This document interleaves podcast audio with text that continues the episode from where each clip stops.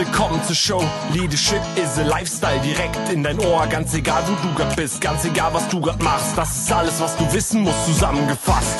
Du willst nach oben oder dass alles so bleibt. Du willst ein bisschen glücklicher oder erfolgreicher sein. Du willst, dass du Ziele erreichst. Dann nimm dir doch die nächsten Minuten für dich Zeit. Denn das ist, was Leadership is a Lifestyle heißt. Schön, dass du wieder da bist heute in dem Podcast Leadership is a Lifestyle. Ja, heute geht es wieder um Leader. Und zwar geht es darum, wie wird sich Leadership in den nächsten Jahren verändern? Wie hat es sich schon verändert in den letzten ein, zwei Jahren? Und hierfür habe ich eine Expertin eingeladen, weil es ist ja immer gut, wenn man mehrere Meinungen hört und mehrere Sichtweisen hört. Und heute habe ich jemanden, der sich mit dem Thema Leadership schon eine Weile auseinandersetzt, Alexandra Schollmeier. Herzlich willkommen in unserem Podcast. Hallo, liebe Regina, schön, dass ich nochmal zu Gast sein darf. Ich freue mich auf unsere gemeinsame Session. Ja, bin gespannt.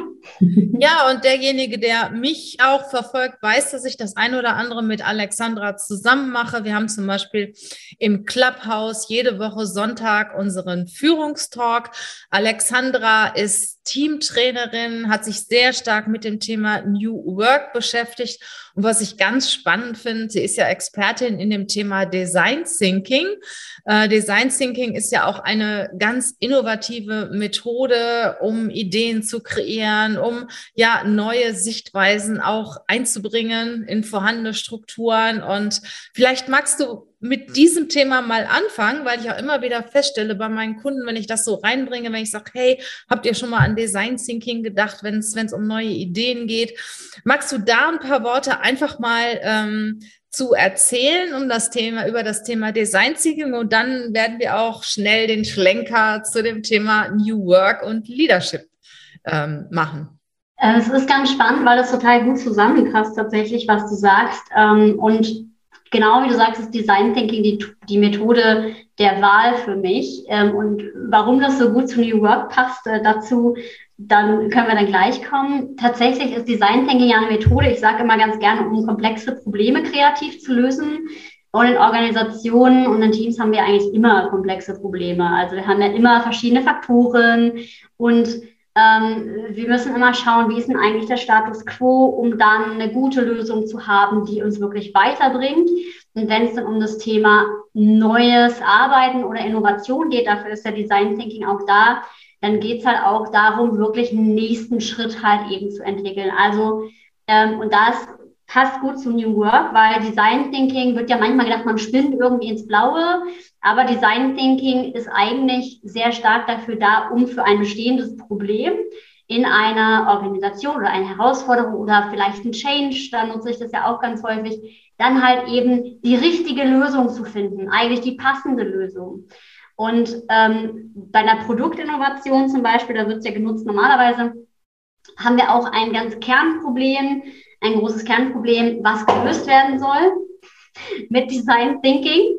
Ähm, und das ist letztendlich dann das, ähm, das, was passiert, wenn wir Design Thinking auch anwenden. Also wir haben eine ganz spezifische Fragestellung und die Innovation passiert dann dadurch, dass wir genau dieses Problem letztendlich lösen. Und in einem Team oder einer Organisation sind es ja nicht immer nur direkt Probleme, sondern Wünsche, Ideen, die wir umsetzen wollen, etwas Neues, was wir kreieren wollen, aber letztendlich halt eben auch das Problem besteht dann darin, dass man sagt, ja, irgendwie müssen wir was verändern, wir müssen weiterkommen und wie machen wir das jetzt? Und das ist eben so der Ansatzpunkt, den man hat, wenn man versucht, neue Lösungen zu finden. Und deswegen nutze ich so gerne Design Thinking, zumal es einfach auch eine sehr bunte und kreative Methodik ist, die den Leuten durch diese verschiedenen Perspektiven, die sie nimmt und die sie anwendet, eben auch ja, ganz andere Facetten halt zeigt. Also wenn ich das im Team anwende, muss man sich vorstellen, ja, es gehen ja immer alle in so einen Teamprozess rein und jeder weiß ja schon am Ende, wie die perfekte Lösung aussieht. Und durch den Design Thinking Prozess und das kreative Herangehen an die Herausforderungen oder die Ideen im Team stellt man dann fest, ah, äh, wir haben ganz viele verschiedene Perspektiven und wir können auch noch mal in ganz viele Perspektiven sch schlüpfen, um die bestmögliche Version des Teams, des Unternehmens zu schaffen. Und genau darum geht es mir letztendlich auch mit meiner Arbeit.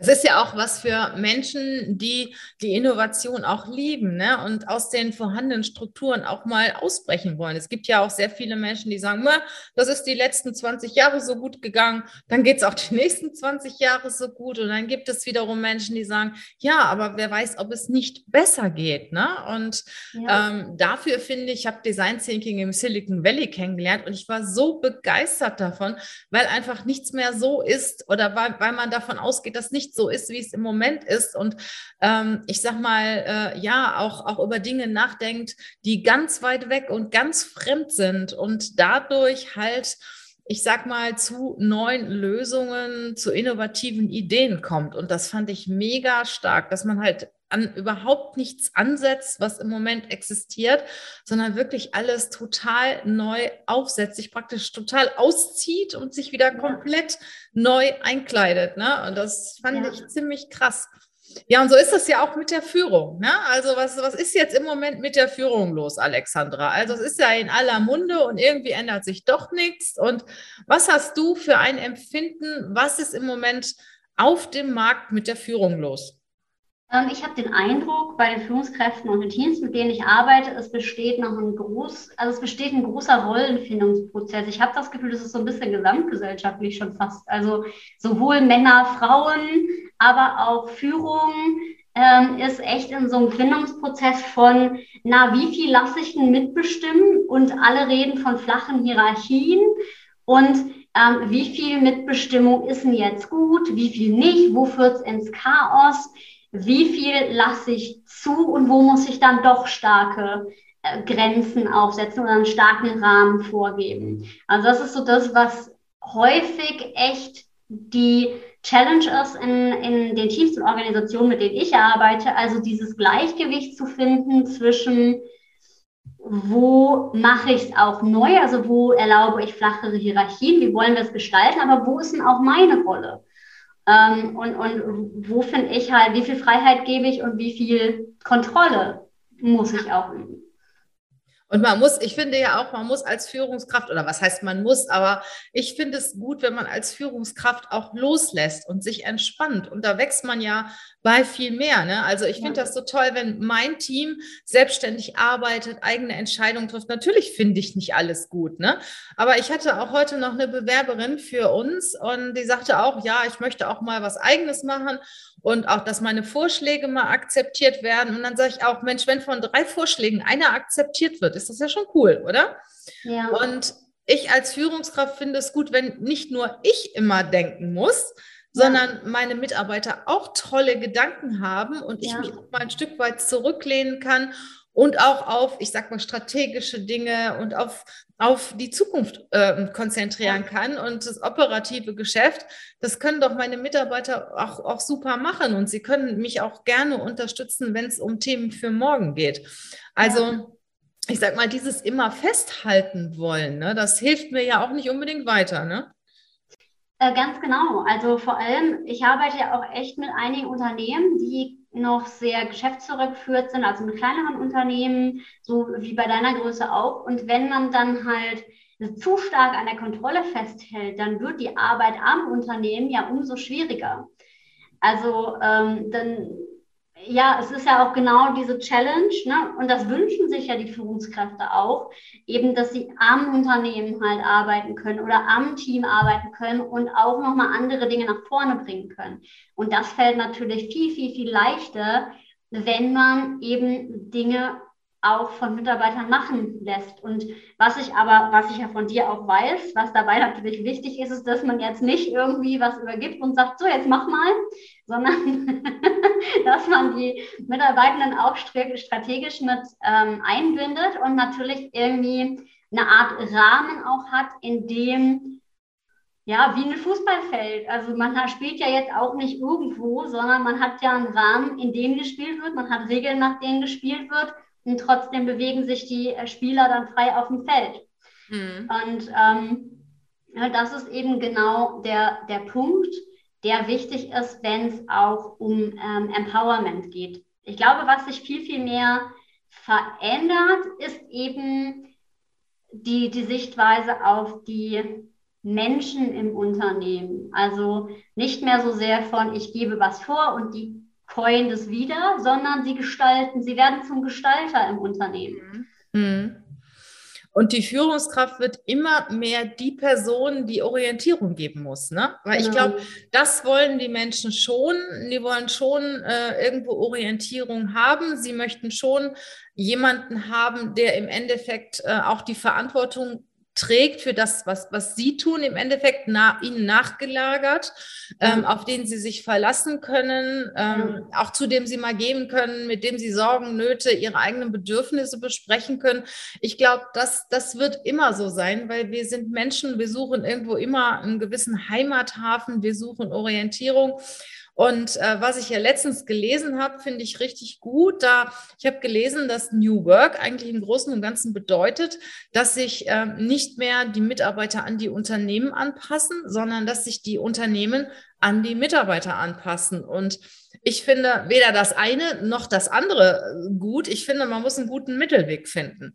Also man muss sich aufeinander einstellen, auf gegenseitige Bedürfnisse Rücksicht nehmen, auf Ziele Rücksicht nehmen. Es ist ja nicht so, dass der Mitarbeiter ins Unternehmen kommt und sagt, ich will jetzt dahin gehen. Natürlich gibt es Unternehmensziele, nach denen man sich richten muss. Es muss in größeren Unternehmen auch Regeln geben. Natürlich, trotzdem sollte man aufeinander zugehen, oder?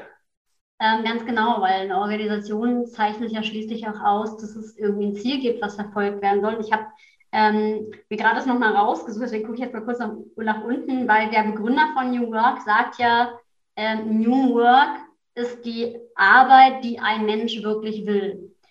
Und mhm. das bedeutet nicht notwendigerweise, das ist damit nämlich nicht gemeint, dass sich alles nach dem Arbeitnehmer jetzt richtet, sondern ähm, es ist eher genau das, was du beschreibst. Ähm, wir nehmen zwar wahr und diese Sinnhaftigkeit der Arbeit ist da und jemand kann auch mitwirken im Unternehmen und wird halt auch ein wirkungsvolles Rad im Betrieb. Ich nehme jetzt mal Beispiel, ähm, Beispiel Homeoffice, daran kann man das ja gut sehen. Wenn wir jetzt Leute haben, die wirklich im Homeoffice deutlich produktiver sind, dann wäre es ja unternehmerisch gedacht auch blöd, zu sagen, ich erlaube das vielleicht gar nicht. Mhm. Außer man sagt halt, ähm, aus den und den Gründen, weil es sonst wirklich für das Unternehmen irgendwie nicht, nicht funktioniert. Also klar, eine Krankenschwester kann kein Homeoffice machen. Ja, ähm, wäre schlecht. Über Bildschirm vielleicht geht es auch irgendwann, aber ich glaube, das verfehlt dann den Job.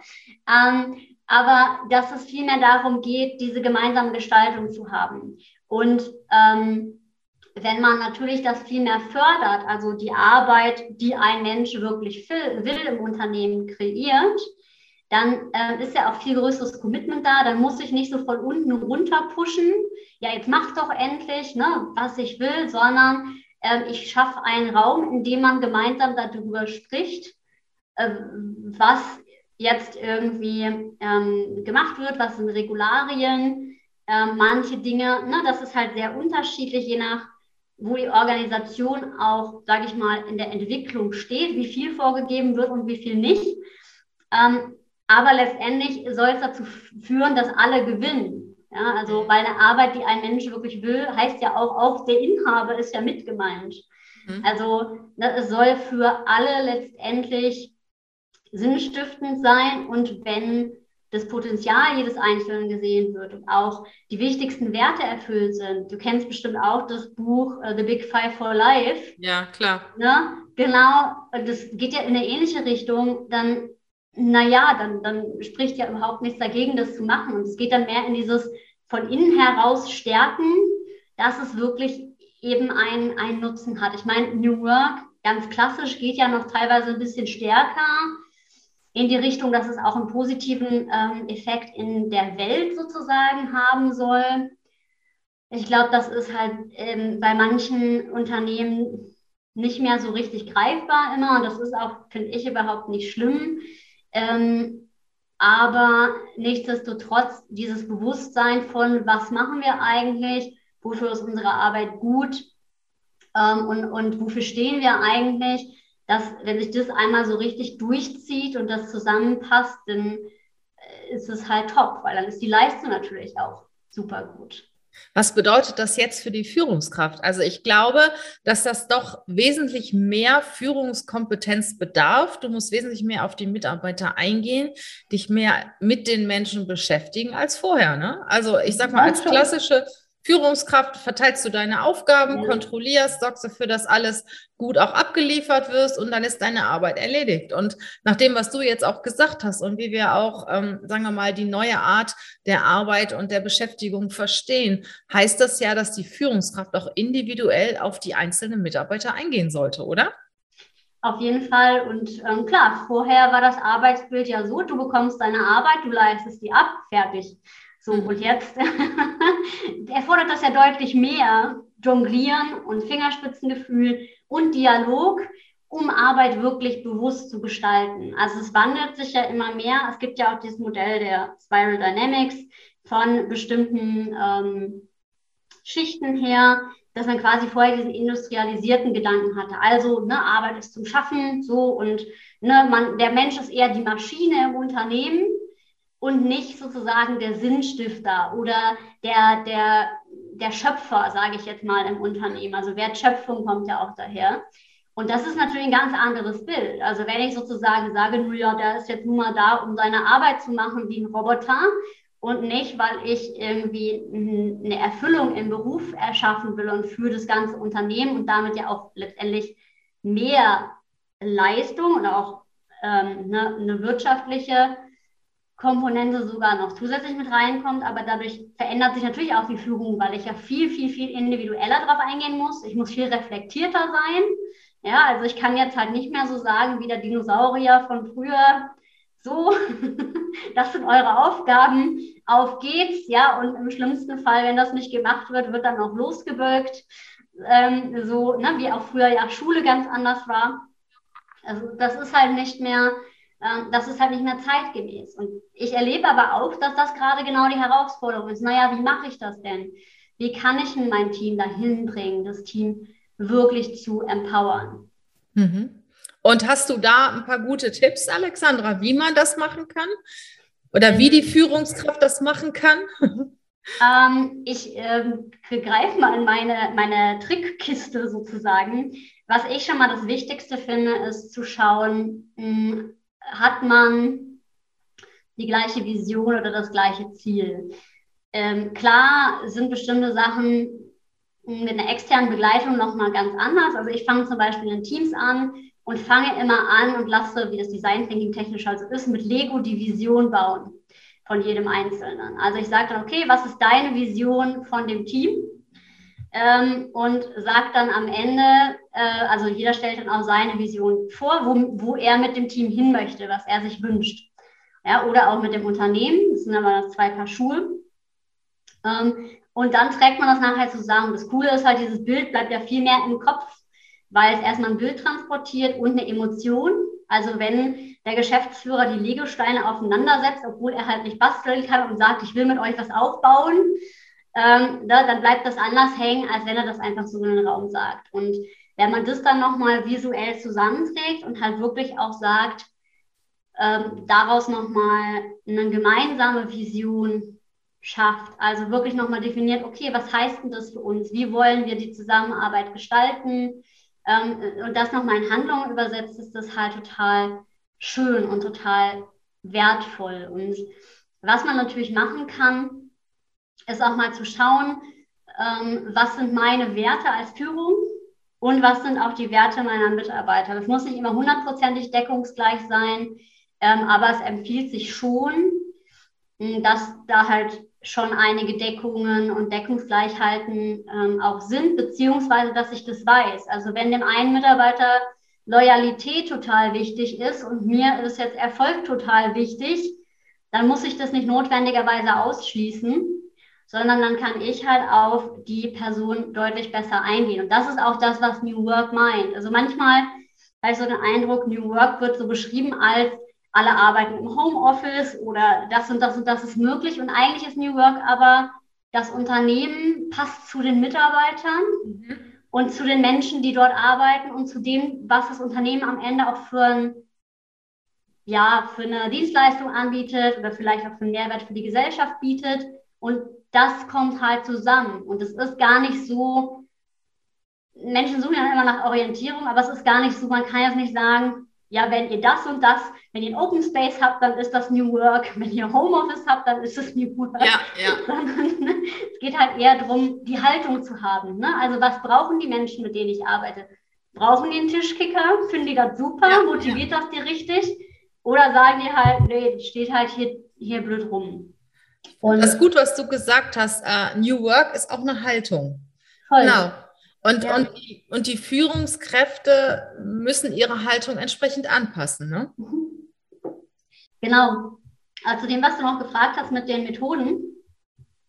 Es gibt ähm, zwei Sachen, die ich immer empfehle für eine Führungskraft, um ihr Team, äh, dem Team selbst mehr auf die Spur noch zu kommen, also methodisch, ähm, neben den Werten und der Vision. Das ist einmal der Check-in und der Check-out und noch viel wichtiger, aber das Format der Retrospektive, was eigentlich aus dem ähm, agilen Kontext kommt. Das kann man auch abwandeln, aber ich finde es immer unheimlich hilfreich.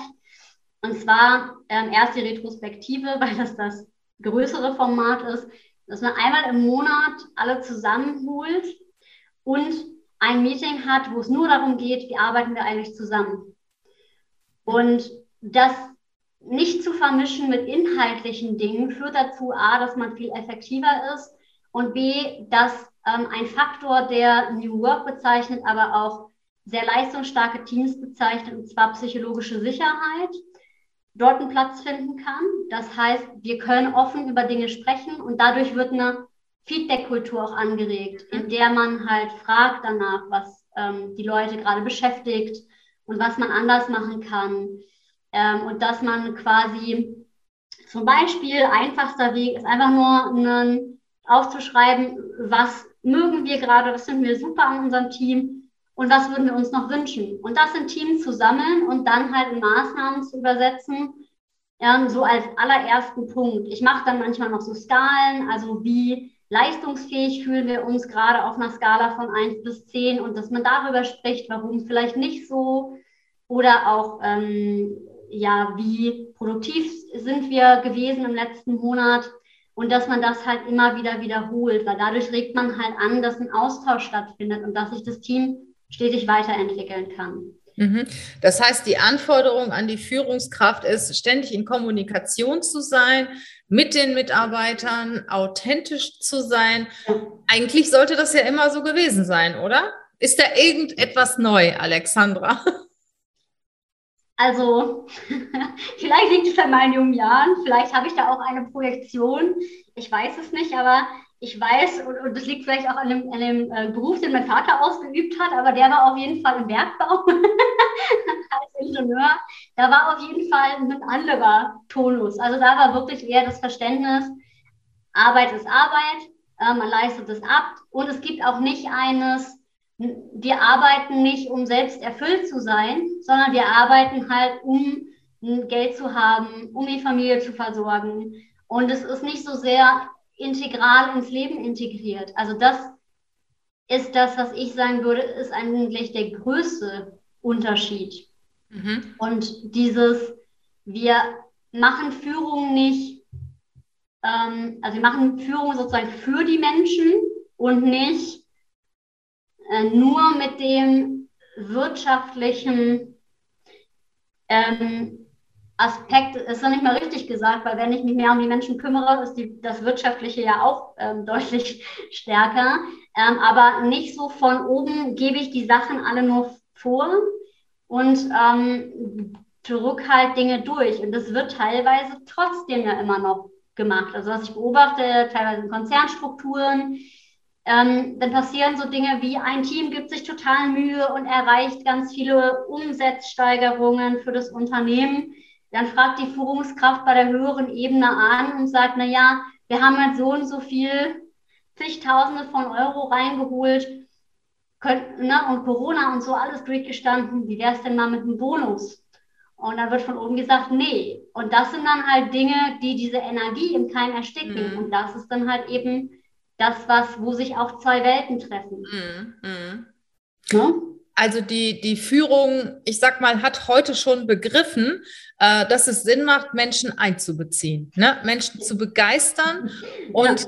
dafür natürlich auch auf die Bedürfnisse der Menschen, äh, der MitarbeiterInnen auch ja Rücksicht zu nehmen ne? Mhm. und dann wirklich wie eine Einheit Hand in Hand den Weg zu gehen. Also ich denke, es war irgendwie immer schon so, nur ich glaube, ähm, dass sich die Kompetenzen ein Stück weit verlagert haben, dass jetzt mehr Wert darauf gelegt wird, wirklich auch den Menschen mitzunehmen, weil man auch einfach begriffen hat, dass wenn jemand gerne und, und sehr engagiert bei seiner Arbeit ist, dass es einfach ein besseres Arbeitsergebnis genau. gibt, das sich im Endeffekt auch auf das Unternehmensergebnis auswirkt.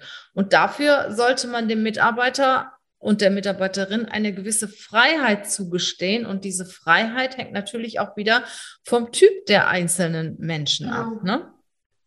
Auch von der Organisation. Also es gibt ein schönes Buch, ich habe das auch tatsächlich sogar hier liegen, äh, ich da vorhin nochmal reingebildet habe. Das ist das Reinventing Organizations. Das kennen, glaube ich, die meisten auch. Ähm, das, da geht es um selbstorganisierende Arbeitsformen. Und da geht es halt genau darum, also man muss das Unternehmen, und deswegen finde ich Design Thinking auch als Methode immer so schön, weil man geht dann quasi den nächstmöglichen Schritt für die Organisation und man geht nicht, man sagt jetzt nicht, oh, wir lösen auf einmal alle Hierarchien auf und macht mal alle, wie ihr wollt, ähm, und es gibt auch ein anderes Buch, das heißt New Work Needs Inner Work. Da geht es auch um die Haltung. Und wenn Mensch noch nicht da ist, weil er viel mehr Sicherheit braucht, und das ist auch in unterschiedlichen äh, Berufen ja nochmal ganz unterschiedlich, dann brauche ich nicht sofort alle Hierarchien aufzulösen, mhm. weil das ist gar nicht das, was das Unternehmen von innen heraus stärkt. Mhm. Und, ähm, und genau das ist das Ding, also wo dann manchmal, also auch Push kann funktionieren, also auch wenn ich agil aufsetze. Ähm, ich war ja jetzt selber als Teamcoach bei Zipgate äh, für einige Monate, ich glaube für ein halbes Jahr. Und ähm, dort habe ich halt ein, ein Team gecoacht und bei denen funktioniert Selbstorganisation sehr gut. Und das ist auch von oben vorgesetzt worden sozusagen. Ähm, es hat aber aus verschiedenen Gründen halt zum Beispiel geklappt. Ja, und auch da wichtig, New Work heißt nicht unbedingt immer Selbstorganisation, sondern es geht halt um die Bedeutung. Das kann funktionieren, aber es funktioniert auch nur unter bestimmten Bedingungen. Und zwar, wenn die Menschen eine, eine bestimmte Sache tun, also dass das fachlich dazu passt, was, was eben vorgesehen wird, dass die, die wurden auch drei Jahre lang begleitet von Organisationsberatern, die das durchgeführt haben und es war halt nicht so, dass die alle gesagt haben, oh nein, das wollen wir nicht, weil das Unternehmen halt relativ neu war und gewachsen ist und nicht jetzt ein Riesenkonzern, wo man versucht, von oben, wir machen das jetzt alles mal hier komplett anders ähm, und die Leute halt gar nicht mit einbezogen werden. Das ist halt auch New Work, dass bei so einem Change ähm, immer wieder Rückbezug genommen wird zu dem, was eben ähm, die, die Organisation auch weiterbringt. Hm. Sehr schön. Ja, das heißt also mit anderen Worten, dass alle Beteiligten aufeinander zugehen sollten, äh, sehr offen miteinander kommunizieren sollten und äh, das ist eigentlich das A und O. Ich sag mal so die Kommunikation. Ne? Und natürlich auch die Mitarbeiter müssen ja auch ein Stück weit aktiv sein, ähm, sich beteiligen wollen und äh, natürlich auch eigene Ideen auch einbringen wollen und auch Verantwortung übernehmen. Ne? Ich denke mal, Verantwortung ist auch gerade bei dieser äh, neuen, ich mach, sag mal, New Work ähm, Philosophie ja auch ein ganz großes Thema. Was, was nützt mir das als Führungskraft, wenn ich meinem Mitarbeiter Verantwortung übertrage und der will es gar nicht? Genau. Will genau. ja auch nicht jeder, ne? Ganz wichtig. Und ähm, auch das, ne? Also damit eine Arbeit ausgeführt werden kann, die Menschen wirklich wollen, müssen sie A, erstmal wissen, was sie wirklich wollen und sie müssen auch wirklich erstmal arbeiten wollen. Also, also wenn jemand sagt, so ja, ich, mein Traum wäre am liebsten, ähm, den ganzen Tag am Strand zu liegen und ich will eigentlich gar nicht arbeiten, dann ist halt auch die Frage, wie das äh, funktioniert. Und viele Leute haben ja, das unterschätzen ja auch immer noch ein sehr schlechtes Bild von Arbeit generell. Mhm. Das sind ja alles Faktoren, was sozusagen das Ganze beeinflusst. Und wodurch, ne, die Frage ist halt nicht, was ist New Work und wie kommen wir dahin, sondern die Frage ist, was ist der nächste Schritt, den meine Organisation gehen kann, um sich selbst zu verbessern. Mhm. Alexandra, vielen Dank für deine äh, wertvollen Impulse, die du uns heute gegeben hast. Und hau doch noch einen Tipp raus für die Führungskraft, äh, die jetzt, sagen wir mal, in einem Unternehmen arbeitet, das sich immer mehr in Richtung New Work äh, orientieren soll. Was sollte sie auf jeden Fall tun?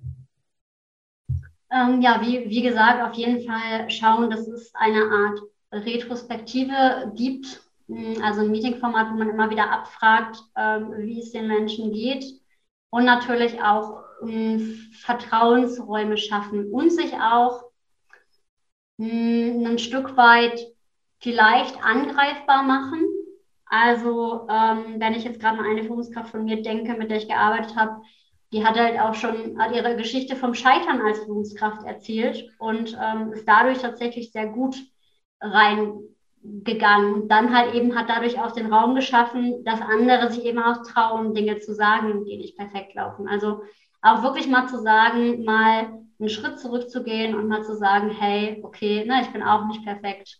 Und das lädt auf jeden Fall auch zum, zum Dialog ein, um ja, Neues, Neues zu gestalten, es besser zu gestalten. Denn nur wenn man über Dinge sprechen kann, die nicht so gut laufen, kann man halt es eben auch besser machen.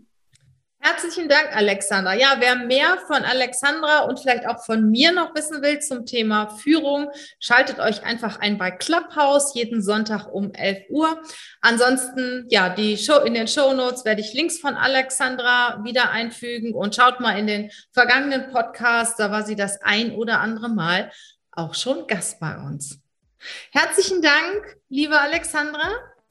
Und ich wünsche euch eine schöne Zeit. Bleibt gesund, schaut nach vorne und sprecht miteinander. Tschüss. Danke, Regina. Tschüss.